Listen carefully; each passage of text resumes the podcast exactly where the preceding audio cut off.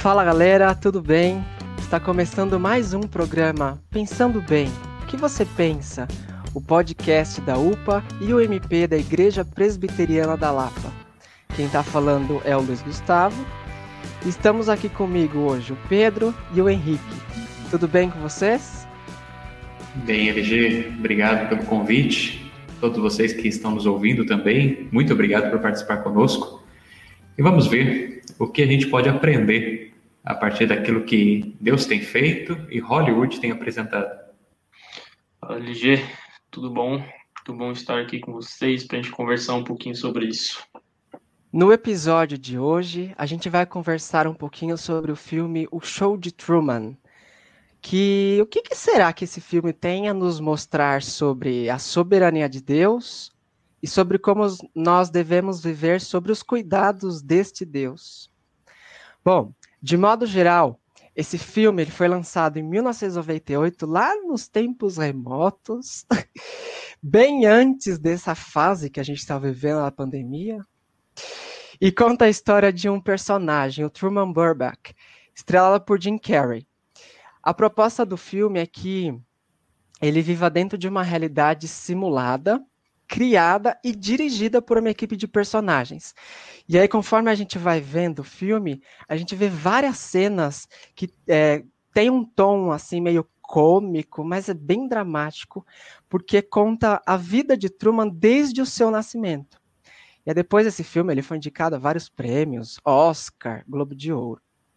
Aí a proposta do filme é que ao decorrer dele você encontra várias cenas bem interessantes de como Truman vive. Por quê? Dentro dessa realidade simulada, tem várias câmeras espalhadas e vários microfones também espalhados, mas todos estão escondidos.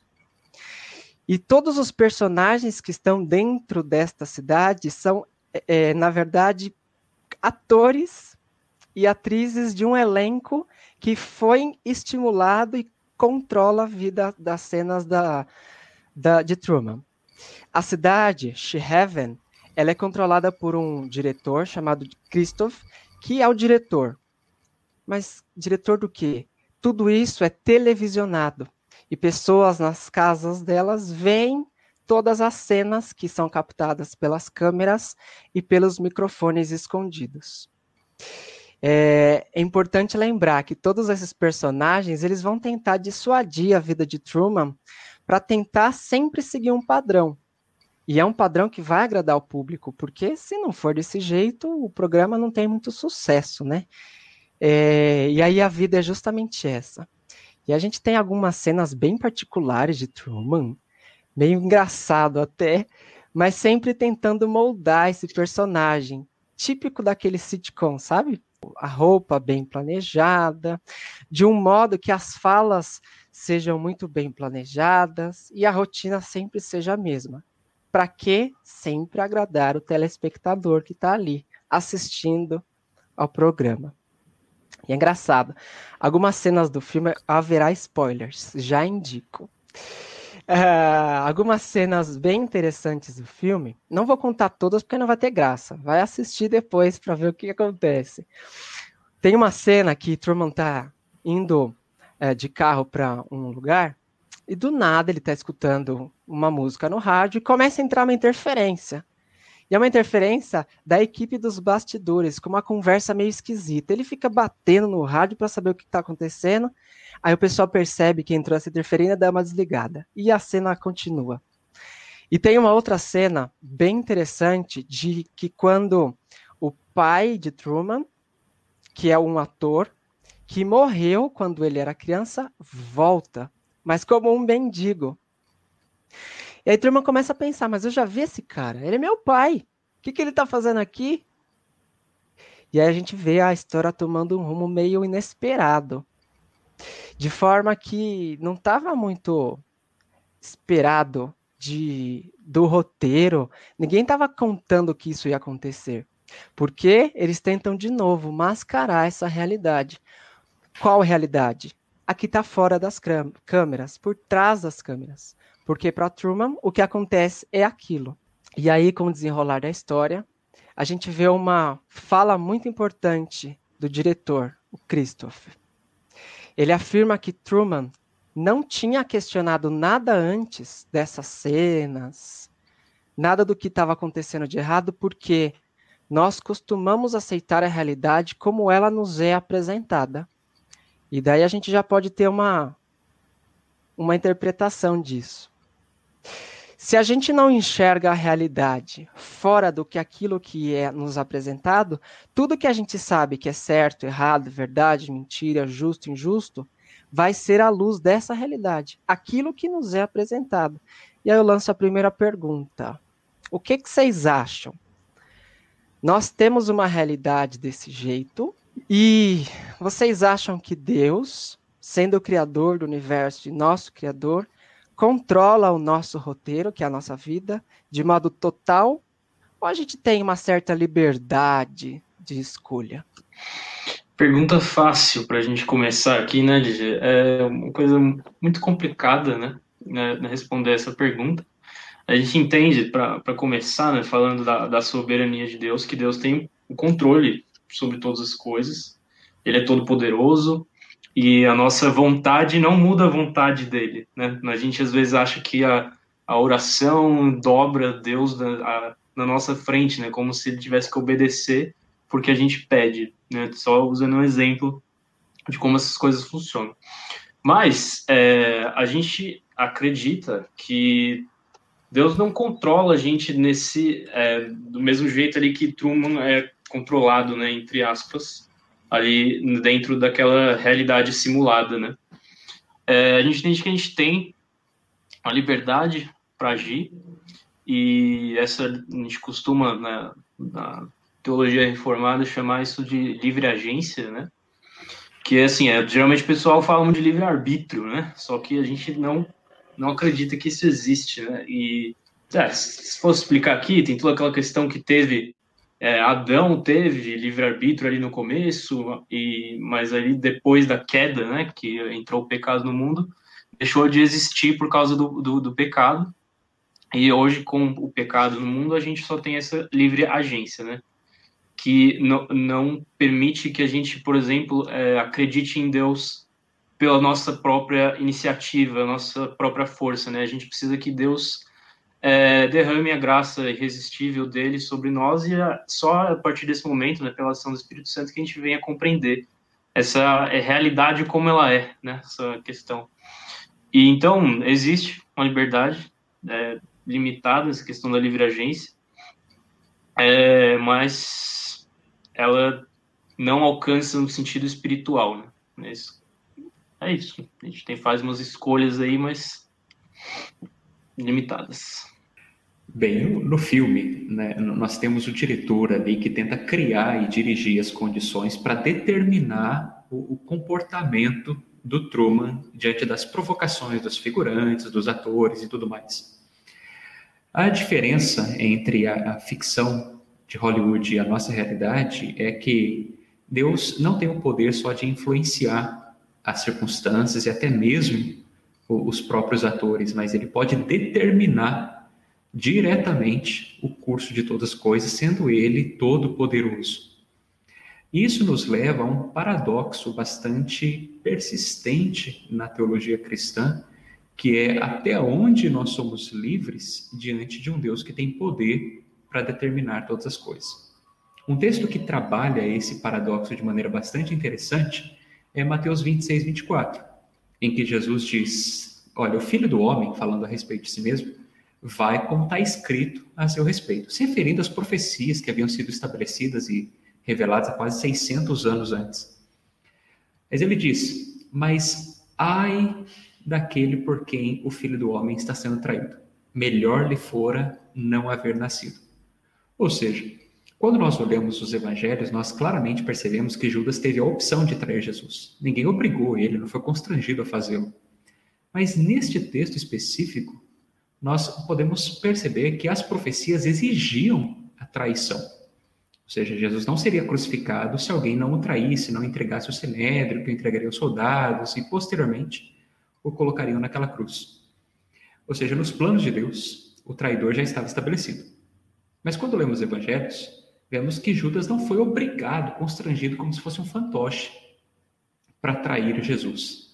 Como nós podemos conciliar a responsabilidade de Judas, por exemplo, neste texto específico, e essa determinação eterna de Deus em que Jesus Cristo deveria ser entregue nas mãos dos pecadores?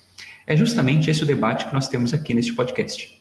Né? Tentar entender essa relação entre a responsabilidade humana e a soberania divina. Muitos teólogos mais competentes do que nós três somados aqui já tentaram e falharam miseravelmente em tentar responder de maneira completa e satisfatória essa questão. Mas, embora a gente não possa esclarecê-la completamente, dadas nossas limitações uh, lógicas, metafísicas, teológicas, nós podemos absorver ou talvez compreender quais são os dispositivos éticos dessa tensão que podem nos ajudar, não apenas no nosso relacionamento com Deus, mas também no nosso dia a dia, a partir da nossa responsabilidade, cumprir de maneira adequada esses planos soberanos de Deus. Então, LG, eu acredito sinceramente que nós somos responsáveis pelas nossas ações, mas essa aparente liberdade que nós temos, a, a livre agência que o Pedro referiu, ela não está alheia aos decretos eternos de Deus. E eu espero que nesse podcast nós possamos tentar entender um pouquinho como isso se traduz na prática no nosso dia a dia. Algumas coisas são importantes de a gente lembrar, justamente porque a gente tenta pensar, bom, já que eu, Deus controla a minha vida, eu vou seguir do jeito que eu acho que é, né? Vai que eu sou perdoado, já que eu sou perdoado, né? Por que, que eu posso seguir por esse caminho e não por esse? No final das contas, vai dar sempre no mesmo resultado? E a gente cai nesse perigo de querer fazer porque acha que pode tudo. E dentro da nossa vida, dentro da nossa realidade, cai nesses percalços aí. Toda vez a gente tropeça, levanta e cai de novo no buraco. Eu tava vendo um vídeo esses dias no Instagram, aqueles vídeos bem cômicos, de uma ovelha que tá dentro de um buraco, aí chega um, uma pessoa e tira a ovelha do buraco. Passa dois minutos, a ovelha vai andar, cai de novo no mesmo buraco, só que assim, dois metros para frente. A nossa vida é assim, toda vez a gente fica caindo nesse buraco. E o que a gente faz? Não, alguém vai lá, tira, conduz a gente para o caminho certo. Olha, mais um buraco. O que tem aqui? E cai de novo. Como que a gente pode pensar é, na forma em que a Bíblia diz sobre como Deus pensa dos nossos pecados, que a gente comete todos os dias, aí a gente cai nesses buracos toda vez? Bem, nós precisamos entender que Deus determinou nos conceder liberdade de, de curso. Uma liberdade relativa, é claro, não é uma liberdade absoluta e totalmente independente dos decretos de Deus, de maneira alguma, mas ainda assim ele determinou que nós fôssemos livres para obedecê-lo ou desobedecê-lo. Isso no, nos primeiros minutos da humanidade ali ainda no Éden. Adão e Eva tinham completa liberdade para escolherem obedecer ou não obedecer a Deus. Eles não foram criados moralmente neutros, sem qualquer tipo de inclinação, porque sendo criados à imagem e semelhança de Deus, eles eram moralmente bons, como Deus é moralmente bom. Então, quando decidiram pecar, eles decidiram violar sua própria natureza bondosa, perfeita, e desobedecer a Deus. Deus determinou permitir esse tipo de ação. Já na humanidade caída, essa liberdade ela foi restringida imediatamente pelo pecado nós não somos mais moralmente bons como Adão e Eva eram. Nós somos agora moralmente maus. E isso acaba restringindo as nossas escolhas. Nós somos condicionados a escolher de acordo com essa inclinação natural que todos nós temos. Quando alguém é convertido por Cristo, nós readquirimos parte dessa liberdade perdida pelo pecado. E nós podemos agora escolher não pecar. Nós ainda podemos pecar, mas agora temos a escolha de não pecar, de fazer exatamente a vontade de Deus e não meramente a vontade do nosso coração pecaminoso. Então, obviamente, Deus não concorda com o nosso pecado, mas ele decidiu permitir que nós tivéssemos liberdade, inclusive, para ofendê-lo. para afrontá-lo, seja antes ou inclusive depois da conversão. Isso não torna o pecado mais ou menos odioso aos olhos do Senhor. Todo pecado é infinitamente uh, danoso. Porém, isso não impede que Deus preserve o decreto de manter essa liberdade na, na humanidade. Então, a gente tem essa, a, atualmente, como cristão, nós temos essa escolha, né? Ou nós agimos como livres, livres agora para obedecer a Deus, ou continuamos agindo como escravos, escravos, como éramos anteriormente, né? Fazendo apenas aquilo que o nosso coração pecaminoso manda. Mas, seja qual for a, a, a escolha que fazemos, é necessário entender que Deus há de nos pedir contas a respeito de todas elas, crente ou descrente os nossos pecados terão seu preço, aqui ou na eternidade. Então, eu acredito que a nossa liberdade, ela não é uma, uma desculpa para pecar, e tanto antes ou depois da conversão, ela continua sendo limitada. A nossa liber, liberdade, ela é ou limitada pela lei de Cristo, agora depois de convertido, ou ela é limitada pelo pecado. Mas, de forma alguma, nós temos liberdade limitada e comentando um pouco é, sobre como a gente é, consegue tentar resolver nessa situação. É, lá em Colossenses 3, né, Paulo fala que a gente tem que fazer morrer a nossa natureza terrena, né? E é justamente essa questão da, da, da natureza velha que o Henrique falou no começo, né? Que é, a gente tem que, pelo poder do Espírito Santo, pela leitura da Bíblia, pela oração e é, nos formando, né? E sendo transformados, né? Porque quem faz o trabalho todo é o Espírito Santo, a imagem de Cristo, né? Nos despojando de todas é, toda essa parte do pecado, toda essa natureza terrena e é um processo. Esse é um processo que a gente, graças a Deus, sabe que vamos vai ter fim e que no final nós vamos ser vitoriosos em Cristo, né? Porque Ele mesmo prometeu que a boa obra que Ele completou na gente vai ser finalizada até o dia em que Ele mesmo vai voltar, que é onde a gente vai ter não poder mais pecar, né? A gente finalmente vai chegar numa situação ali de não mais poder eh, transgredir a vontade de Deus e ser ali felizes para sempre, né? Esse feliz para sempre existe. Eu lembrei com os comentários de vocês de uma música que eu gosto muito. É, provavelmente eu vou falar errado, aproveitar que o autor está entre nós, de um refrão de uma das musas, músicas que mais me impactou nesses tempos. Diz assim, e se eu estiver errado, o Pedro me corrija, por gentileza.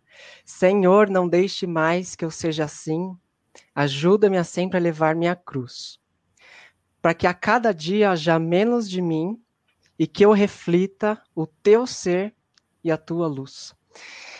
Essa é uma visão que a gente precisa ter de forma diária. É uma busca de, pela santidade. Uma vez que a gente vê essa realidade não mais com os nossos olhos, mas com os olhos de Cristo em que, que reflete sobre nós, eu acho que tudo fica um pouquinho mais claro e aí outras pessoas também conseguem, a partir do nosso bom testemunho, uh, contemplar essas maravilhas. E é muito complicado, porque se a gente for pensar desse modo, um crente que não tem essa visão não passa por isso, não tem esse privilégio.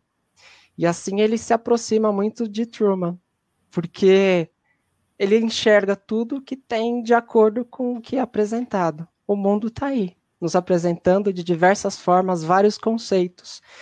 E aí o que ele consegue interpretar como sendo justo, injusto, certo, errado, verdade, se é que existem verdades totalmente absolutas para Truman, ele não consegue compreender de uma forma exata. O que, que vocês acham sobre esses sentimentos e a razão que embasa a vida de Truman e na vida de um crente que toma essas escolhas e essas respostas para a vida? Bem, é, é interessante nós, nós entendermos que a, liberdade no ser humano ela pode ser maior ou menor. E, de maneira surpreendente, o cristão é quem tem mais liberdade e o não cristão menos. Essa percepção nem sempre é tão evidente, porque muitas vezes os testemunhos que nós ouvimos por aí era geralmente, olha, antes de virar crente, eu bebia, eu fumava e eu dançava. E depois de conhecer Jesus, eu não bebo, eu não fumo, eu não danço. Como se isso tivesse uma relação direta com a liberdade, né? Como se Jesus tirasse a gente da gaiola do pecado e colocasse agora na gaiola da santidade, né? Mas se me perguntar, prisão é prisão. O que acontece na verdade é que quando nós somos salvos em Cristo, a nossa liberdade ela é ampliada. Nós podemos fazer mais escolhas que anteriormente nós fazíamos. O fato de você poder fazer o que bem entender e chamar isso de liberdade é mera ilusão. Né? Você está sempre sendo condicionado. Você é um escravo, mas não sabe que está nessa condição. É alguém que não enxerga as próprias algemas. Porque você faz aquilo que a sociedade condiciona, aquilo que o seu coração manda. E, no final das contas, você está sempre obedecendo a ordem de alguém. Você não é livre, não é autônomo é, exatamente como gostaria de ser. Quando Cristo nos encontra, ele nos liberta dessa condição e nos oferece uma gama maior de escolhas que nós podemos fazer. Como, por exemplo, nós podemos agora escolher cumprir a vontade de Deus. Nós podemos continuar pecando? Podemos. Infelizmente, nós ainda podemos. Quando nós somos convertidos, Cristo não nos impede, não nos amarra de cometer pecados. O cristão não é alguém perfeito ele continua pecando, continua fazendo escolhas erradas, mas agora ele tem a condição de não fazê-las, de não ceder à pressão do grupo, não ceder às inclinações do seu próprio coração e optar agora por essa nova alternativa, que é fazer as coisas à maneira de Deus. Então, de fato, nós somos bastante influenciados pelo meio. Mas quando nós conhecemos a Cristo, essa influência do meio, ela pode ser resistida ela pode ser resistida pelo Espírito Santo, pela nossa consciência agora cativa a Cristo Jesus, e nós podemos dizer não em situações que antes de Cristo nós obrigatoriamente diríamos sempre sim. Julgando ser livres, faríamos sempre a escolha pelos grilhões. Se nos, nós apresentassem a liberdade e a prisão, nós sempre escolheríamos a prisão mesmo que seja uma prisão hedonista, uma prisão que saciasse os nossos instintos primários, nos desse um prazer momentâneo, mas ainda assim nos amarraria a esses prazeres, nos deixaria uh, cativos, como um viciado, um dependente químico, que, embora perceba todos os danos que as suas decisões tomam, não consegue né, se desvencilhar daquele breve momento de prazer, mesmo que isso lhe traga anos de prejuízo e degradação. Então, eu acredito que nós, como cristãos, nós ganhamos uma percepção aprimorada das coisas. Nós conseguimos enxergar, inclusive, os bastidores da história e perceber que a vida não é só isso que a realidade material nos apresenta. Nós podemos olhar por trás das cortinas e ver o que está por trás dessa realidade né, por trás das ofertas que nos são feitas, daquilo que nos é apresentado pelo mundo e das propagandas enganosas do pecado. Portanto, eu creio que o cristão ele tem uma percepção muito mais aguçada das coisas e por isso tem uma liberdade maior. É, uma coisa, LG, sobre o que você falou, é, ali na questão da razão e sentidos, conseguirem alcançar o sentido das coisas, né? Como tudo, com tudo aí que o Henrique disse, a gente pode chegar à conclusão de que não, né? que a gente não consegue compreender é, a realidade a partir do no nosso próprio potencial de raciocínio ou de qualquer exploração que a gente venha fazer das coisas usando os nossos sentidos e qualquer tipo de, de inteligência e tecnologia. Né? A gente precisa da revelação de Deus para que a gente venha a entender como as coisas funcionam e por isso que os cristãos têm esse ponto de vista privilegiado, né, de que você falou, Henrique, que com a revelação a gente pode ver, né, atrás ali das cortinas, a gente sabe quem realmente conduz toda a história, quem que criou. A gente sabe o começo e sabe o final também, né? Isso é uma coisa muito interessante. E isso muda completamente a maneira pela qual a gente vive, né? E o sentido das coisas é tanto assim no de para onde elas estão caminhando que é para a glória eterna de Deus ali no final. E tanto sentido hoje, né? Que a gente pega assim, de assim, meu, por que, que eu acordo de manhã? Por que, que eu vou fazer aquilo e não isso, né?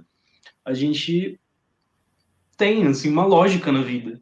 Né? Que é, os, os não cristãos, eles acreditam que tem por causa da idolatria, né? Eles colocam alguma outra coisa no lugar de Deus e fazem com que aquele pedaço da realidade traga algum sentido para a vida deles, eles ficam ali né, nessas coisas. Né? Claro que os cristãos muitas vezes fazem isso também, né, por causa do pecado, a gente se desvia de Deus, infelizmente, mas é, nos momentos em que a gente está olhando para o lugar certo, está com o coração realmente em Deus e não em qualquer outra coisa, a gente consegue ver, né? E a gente tem algum sentido em tudo que a gente faz. Esse assunto sobre a cosmovisão cristã é sempre polêmica, né?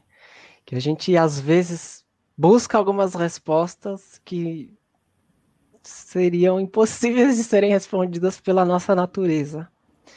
Só que tem algumas das perguntas que são feitas que são respondidas pela, pela nossa natureza de forma que a gente fica. Como assim? Sério mesmo que você está pensando desse jeito, cara? Não, não é possível. Não.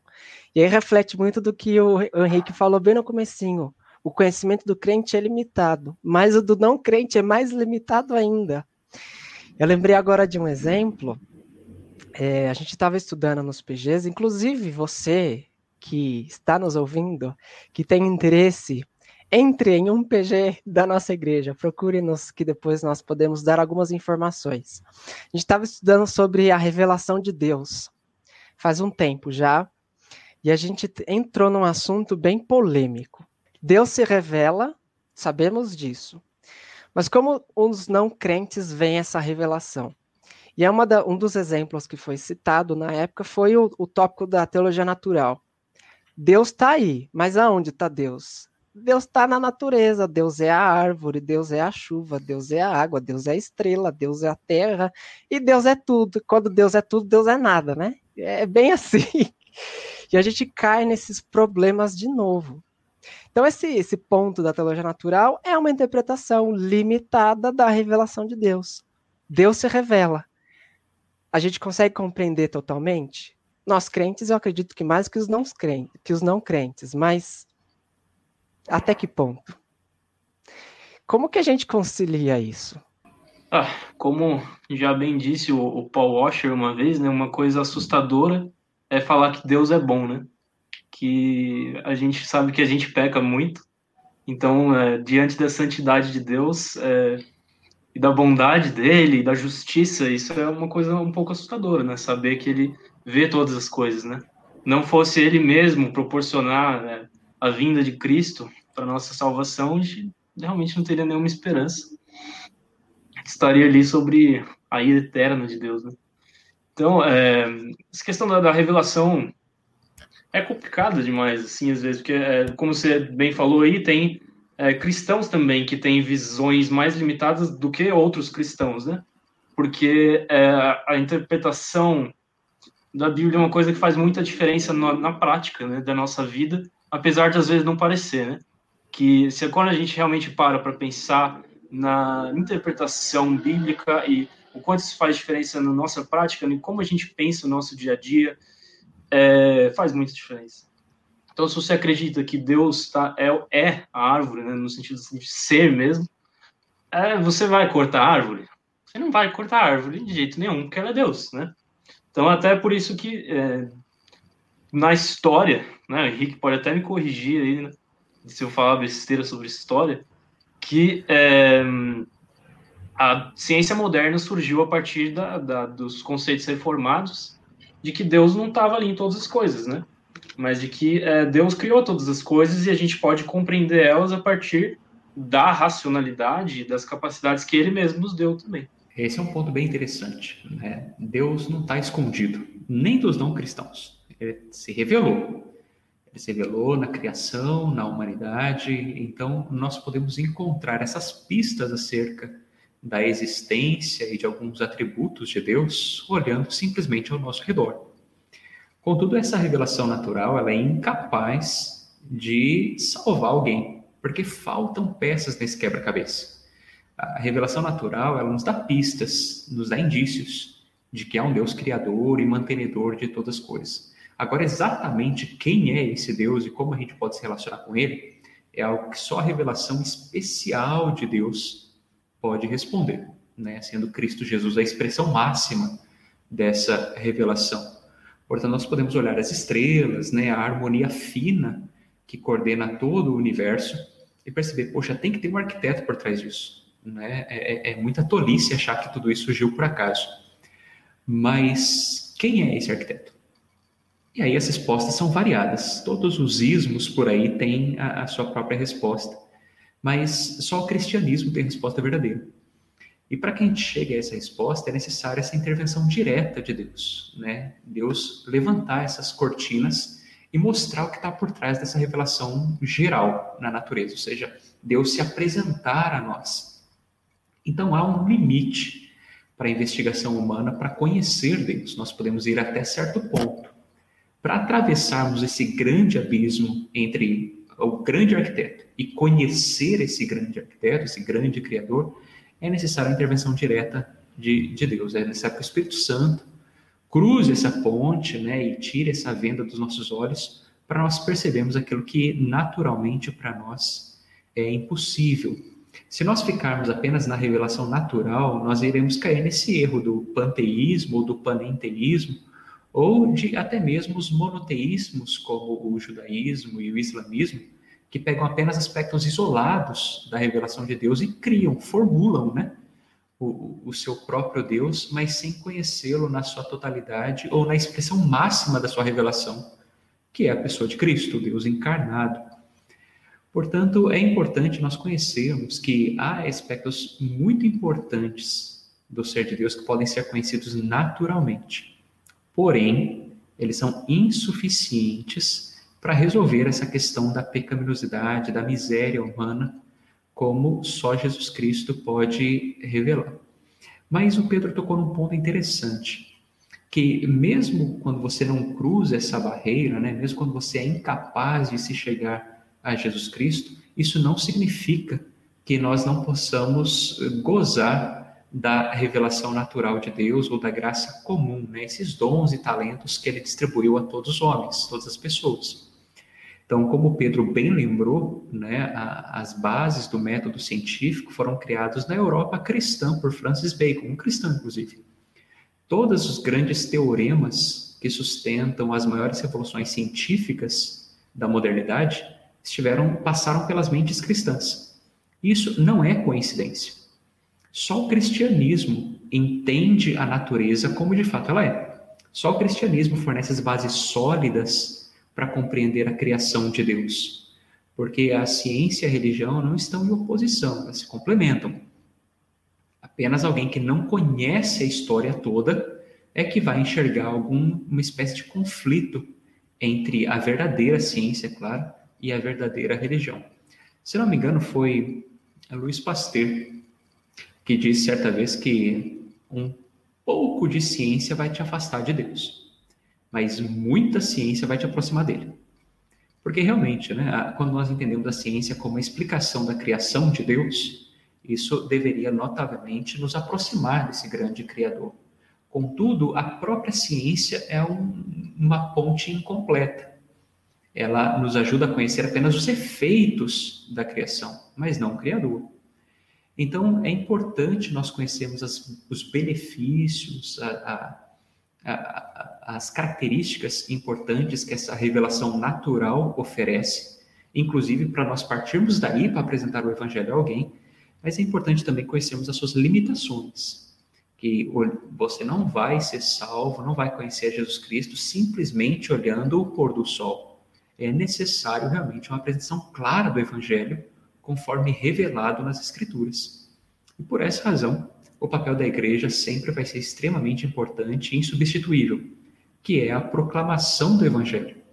E nós faremos isso a partir daquilo que Deus revelou, especialmente e geralmente. É, se a, gente for, se a gente fosse continuar nesse assunto da cosmovisão, servindo como lente para entender vários pontos da, da nossa vida, a gente ficaria aqui a noite inteira. Você que está ouvindo a gente ficaria, sei lá, quantas horas. porque é um ponto que tudo que a gente vê, a gente pode aplicar a esta cosmovisão, essa lente. Mas a gente, ao tirá-la, também consegue ver de outras formas. E aí, respondendo à pergunta se a gente tem um manual de fabricante, como devemos seguir, fazer, temos. É a própria revelação, que é a Bíblia. De uma forma que você, ao entendê-la, ao se debruçar e ter prazer em meditar no, na Bíblia, você consegue compreender algumas maneiras mais firmes, menos tortuosas da tua vida. Só que isso que o Henrique acabou de dizer é importante. Você precisa também compreender os limites, até onde você consegue ir, quais são as fronteiras que não são transpostas. E eu fico pensando no filme, de novo no Truman.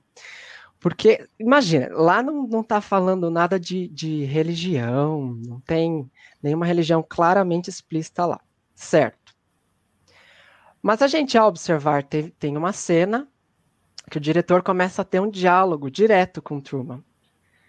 E Truman começa a ouvir uma voz do além. De onde vem? Tipo Todo-Poderoso, sabe? De onde vem essa voz? E a gente vê uma relação direta, como se fosse a gente, Truman, e Christoph seria, sei lá, o criador. E ele começa a fazer várias indagações, falando desse, desses problemas tal. E eu fico pensando, o que aconteceria com Truman se ele começasse a observar, por exemplo, as estrelas do céu, que eram, sei lá, um refletor, e falar, não, aquilo lá que comanda tudo.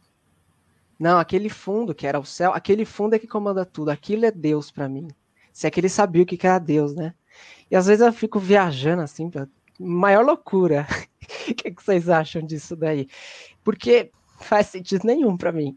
É, Calvino disse já que o nosso coração é uma fábrica de, de ídolos, né? E se a gente não conhece, não adora Deus, a gente vai adorar qualquer outra coisa que, a nosso ver, possa ocupar o seu espaço, possa ocupar o seu lugar. Então, cada pessoa vai ter o seu Deus particular.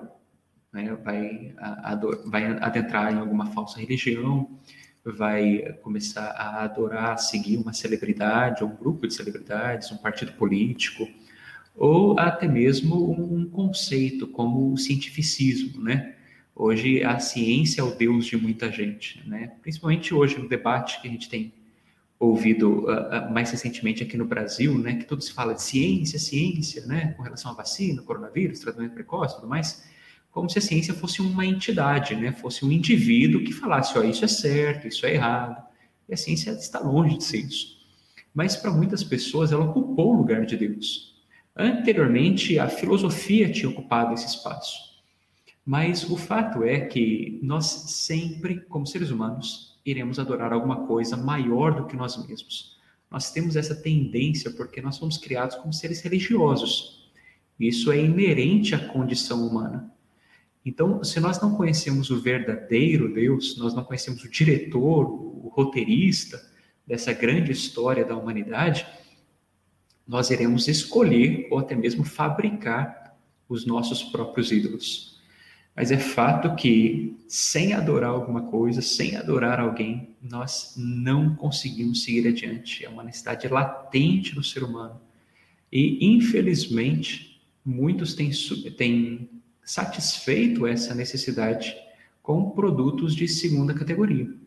Né? Ao invés de se encontrar com o verdadeiro Deus e preencher devidamente essa grande lacuna, tentam encaixar qualquer coisa nesse espaço. E isso tem trazido grandes prejuízos, não apenas uh, religiosos, por assim dizer, né? seitas crescendo, falsas igrejas se multiplicando, mas eu digo na própria condição moral do ser humano. Né? Nós temos visto essa degradação do Ocidente, né? uma, uma porção do planeta criado majoritariamente sob a influência judaico-cristã, mas que abandonando essas bases tem entrado numa crise moral e seguido a ela uma crise política, econômica e social sem precedentes, porque estamos de fato fabricando os nossos próprios ídolos.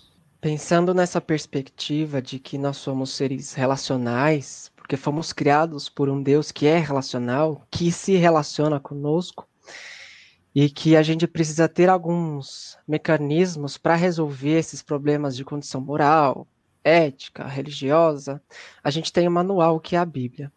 Mas Pedro, o que, que significa entender as coisas a partir da Bíblia e como que realmente a gente pode fazer isto?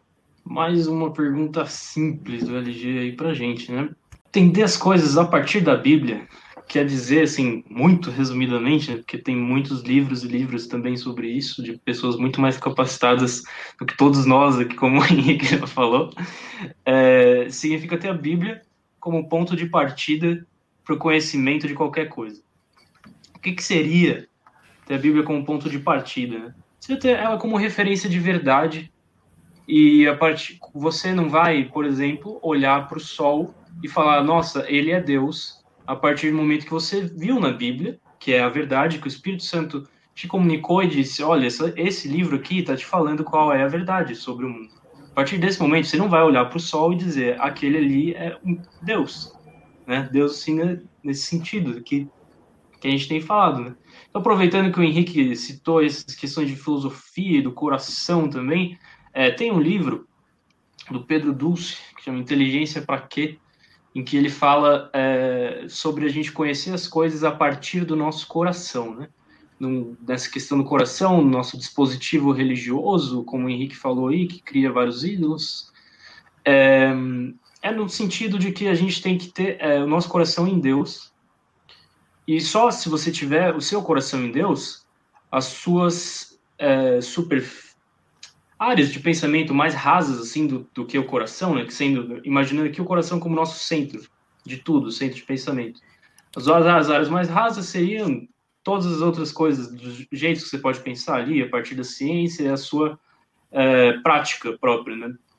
A partir do momento que você tem a Bíblia como verdade no seu coração, você coloca o seu coração em Deus, você pode propriamente começar a entender essas outras coisas, né? Você pode começar a pensar sobre não só a ciência natural, né, como a gente falou muito aqui, mas também sobre as ciências humanas, porque a Bíblia fala sobre a verdade para tudo, né? Tem muitas coisas ali que nos ajudam a, a construir teorias, né, e mais baseadas na verdade sobre como que deve ser é, a organização de um estado, como que políticos devem agir, juízes, como que deve ser o funcionamento do, dos relacionamentos do homem, né? É basicamente isso, Lídia. Pedro deu uma deixa interessante né, na fala dele, que uh, um, um, ditado bem comum no meio evangélico é que a Bíblia tem todas as respostas. Mas é claro que, para todas as respostas, que ela se propõe a responder. Então, você não vai encontrar, por exemplo, um, um versículo da Bíblia que fale qual é o valor de π. Aí Pedro disse 3,14, 15, 92, 65. Isso não vai estar lá porque a, não é a proposta das Escrituras. Mas para aquilo que nos ajuda a definir a nossa bússola moral, por exemplo, como nós devemos nos relacionar com Deus, com o próximo, com a criação, isso está tudo lá claramente. Não é um livro de charadas, é uma revelação, é Deus contando para a gente como as coisas são e como elas deveriam ser, como nós devemos lutar para que elas sejam. Então, muita gente anda perdido porque não sabe o sentido da vida, não sabe de onde veio, não sabe por que está aqui, não sabe para onde vai. Mas essas respostas a gente não vai encontrar entre os filósofos, entre os sociólogos. Nós vamos encontrar no manual do nosso Criador, né, no manual do fabricante. E lá nas Escrituras, nós temos claramente definido qual é o nosso propósito, por que Deus nos criou, qual é o plano dele para a gente, o que ele espera que a gente faça. Então, muita gente anda perdida por aí, não é porque não existe resposta, mas é porque não sabe onde procurar. E a igreja precisa, então, anunciar que nós temos as respostas a essas perguntas mais urgentes do coração humano, que tem a ver com esse senso de propósito, né? a razão da vida, a razão da existência. E as escrituras estabelecem isso para gente. Não é preciso ir muito longe. Basta você procurar o livro mais lido no planeta. E lá vai estar escrito né? Por que você está aqui? Né? Qual é a saída para sua ansiedade, por exemplo, para o seu medo, para a depressão, uh, para superar a, a, o luto ou encarar o sofrimento que a vida nos apresenta, ou se há inclusive razão no, no sofrimento. Então, quando a gente faz um paralelo, por exemplo, com, com o filme O Show de Truman, nós vemos que todas as situações que acontecem na vida do, do Jim Carrey, né, do seu personagem, visa o, o entretenimento, não dele da sua, da sua audiência, do seu público. Então, há uma razão para todas as situações que acontecem na vida dele. Né? Tudo que acontece de cômico ou trágico visa atender a esse propósito, entreter os telespectadores. Agora, a nossa vida não é dirigida por Christopher ou por nenhum outro diretor que fez da nossa existência um grande Big Brother, né? Mas a nossa existência foi definida, foi estabelecida por Deus e com um propósito muito claro que não é o seu entretenimento. Não é simplesmente sentar na cadeira e se divertir com as nossas atrapalhadas aqui. Mas para que a gente conheça especificamente o que Deus espera de nós, nós precisamos conhecê-lo. Nós precisamos conhecer Deus. E não há outro caminho, não há atalhos, não há alternativas a não ser as Escrituras. Então, nós precisamos lembrar as pessoas disso. Que as respostas que elas estão procurando hoje já foram dadas há séculos atrás, milênios atrás, inclusive. Basta então apenas ler, tomar conhecimento e reagir diante daquilo que Deus estabeleceu nesse grande manual para uma vida feliz e próspera? É, nós temos um manual que é a nossa Bíblia, que foi e é e sempre será a nossa regra de fé. E toda vez que alguém me pergunta a importância dessa Bíblia, eu digo que é simplesmente uma maneira da gente crescer remetendo aquele, aquela musiquinha bem. Eu falo musiquinha porque todo mundo canta de uma maneira muito é, deliberada já, né?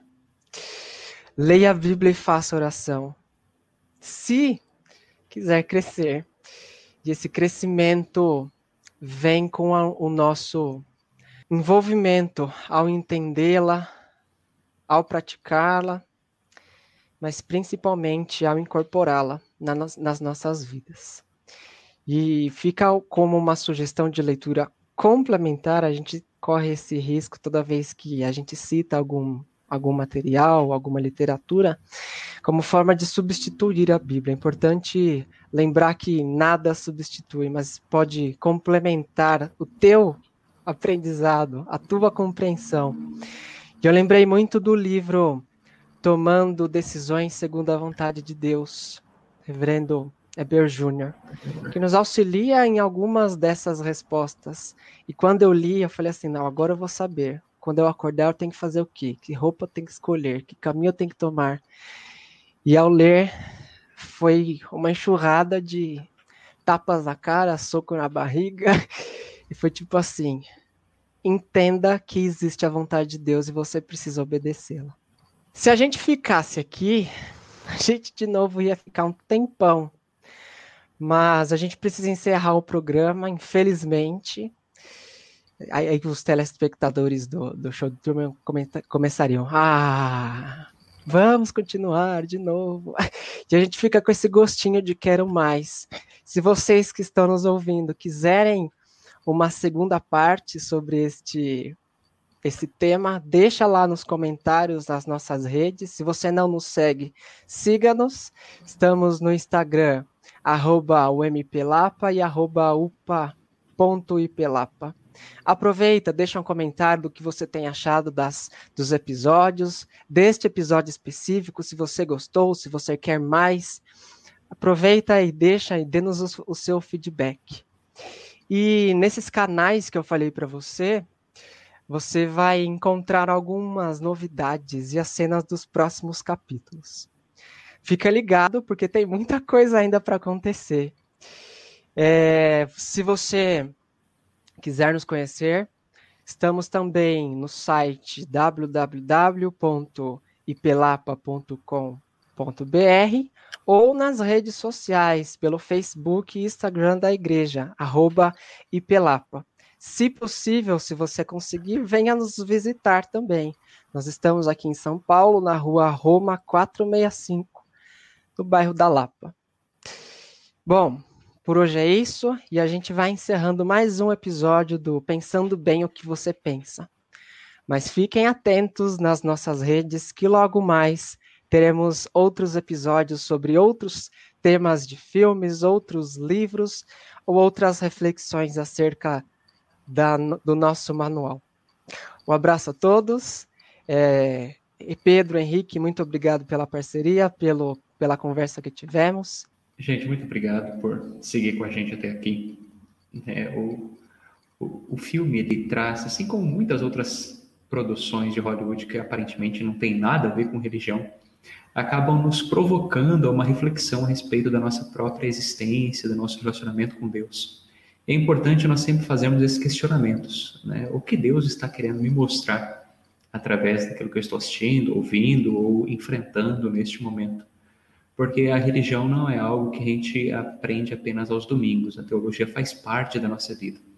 Ela sustenta as nossas escolhas, nossas crenças, nossos valores.